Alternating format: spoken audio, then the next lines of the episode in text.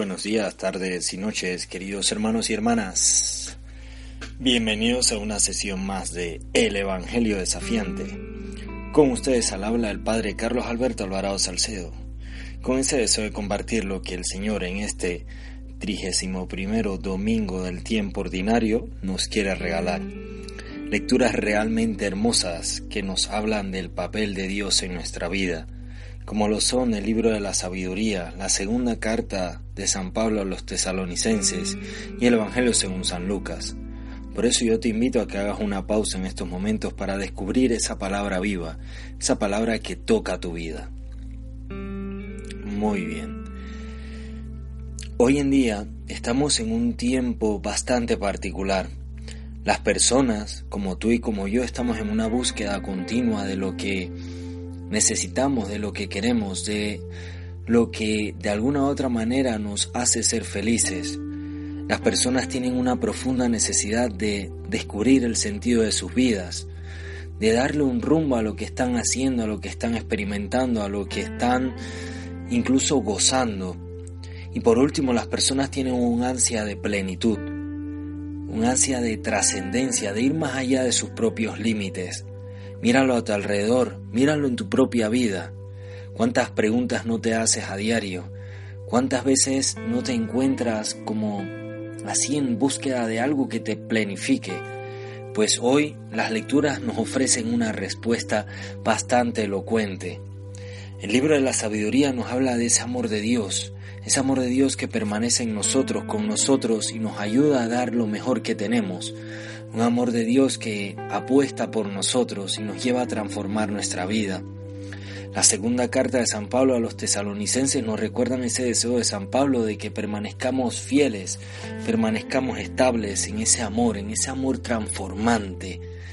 Y el Evangelio de Lucas es el Evangelio de nuestra vida, de nuestra llamada, de lo que nosotros somos, personas inquietas, personas que necesitan algo, personas que están en búsqueda.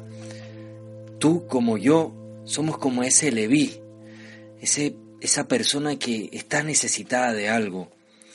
Y el Evangelio nos invita a romper nuestras barreras, romper nuestra comodidad, romper de aquello que nos ata tantas veces, nos invita a salir más allá de nosotros, subirnos a un árbol para encontrarnos con Jesús. Y es que muchas veces tenemos que romper con toda nuestra seguridad para vivir ese encuentro. Y una vez que nos encontramos con Él, con ese Jesús que nos está buscando, que quiere mirarnos, que quiere encontrarse con nosotros, vamos a descubrir algo realmente hermoso, una respuesta a lo que necesitamos.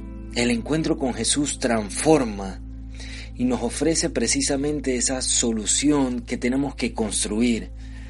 Sí, todos tenemos esa ansia de plenitud, pues Jesús es la plenitud, es la salvación, es el camino, es la meta y a la vez es el que nos acompaña. Y realmente eso es hermoso. Es hermoso saber que no estamos solos, que con Jesús nuestras mayores carencias no es que se van a resolver de la noche a la mañana, no, pero están acompañadas. Y realmente transforma, ya lo hemos visto con Leví, él decide romper con lo que tiene, romper y entregar, romper y salir de su comodidad. Y es que precisamente este encuentro con Jesús compromete con el mundo, ese mundo en el que tú y yo vivimos, y nos invita a ser evangelizadores, a hablar de lo que nosotros vivimos, de lo que nosotros compartimos, de lo que nosotros somos, hablar de aquel que nos da la plenitud.